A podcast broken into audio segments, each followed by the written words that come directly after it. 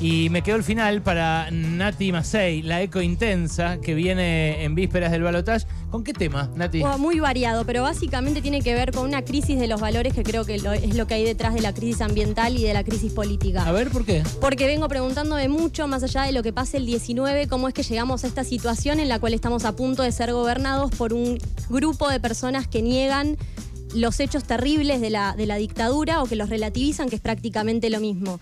Y creo que en el fondo la crisis de los valores que nos lleva a esto en términos políticos también está detrás de la crisis ambiental. ¿Qué hay en la crisis ambiental?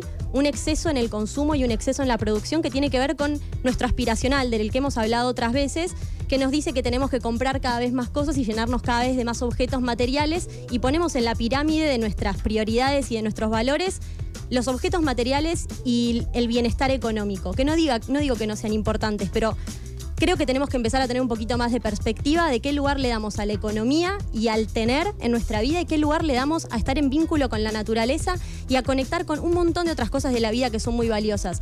Y a riesgo de parecer una hippie, creo que necesitamos empezar a pensarlo en estos términos. Porque yo lo sé y sé que del otro lado es muy fácil decir los ambientalistas atrasan, los ambientalistas detienen el progreso, pero como dice Bruno Latour en este libro que estoy empezando a leer y que me encantó, tenemos que dejar de pensar en modernizar y tenemos que pensar en ecologizar. Y ecologizar implica combinar herramientas del pasado con herramientas del presente, porque solamente la modernización y esa búsqueda del progreso constante y de la producción constante son imposibles en el mundo en el que vivimos. Tenemos que recuperar algunas herramientas del pasado que son mucho más sostenibles para poder seguir habitando la Tierra, ni más ni menos que eso. ¿Cómo se llama el libro de la Se Tour? llama Cómo habitar la Tierra. Y Ah. es una entrevista en la que hace un repaso por muchos de sus libros.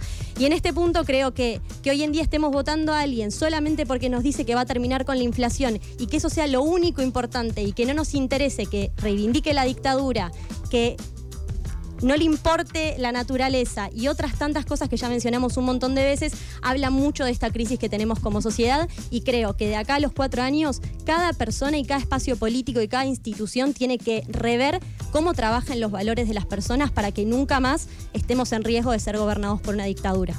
Nati, eh, ¿esto qué respuesta tiene cuando vos lo lanzás como reflexión en tus redes sociales? Vos sos una influencer del tema eh, climático, ambiental.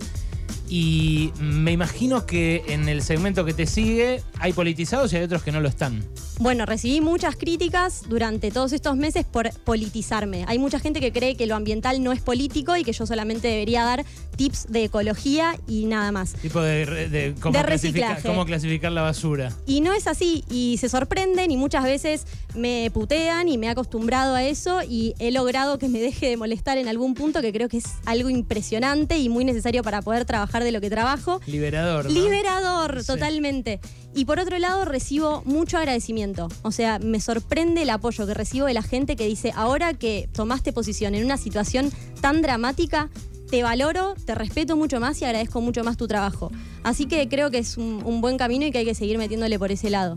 Gracias, Nati, por esto, ¿eh? De nada. Es Nati Masei, la eco intensa, así la encuentran en las redes sociales. Y hoy encima vino con la chapa de la recomendación del libro de Bruno Latour, ¿eh? que yo me lo debo, me lo mandaron por ahí los de siglo, unos genios, eh, pero me lo debo todavía.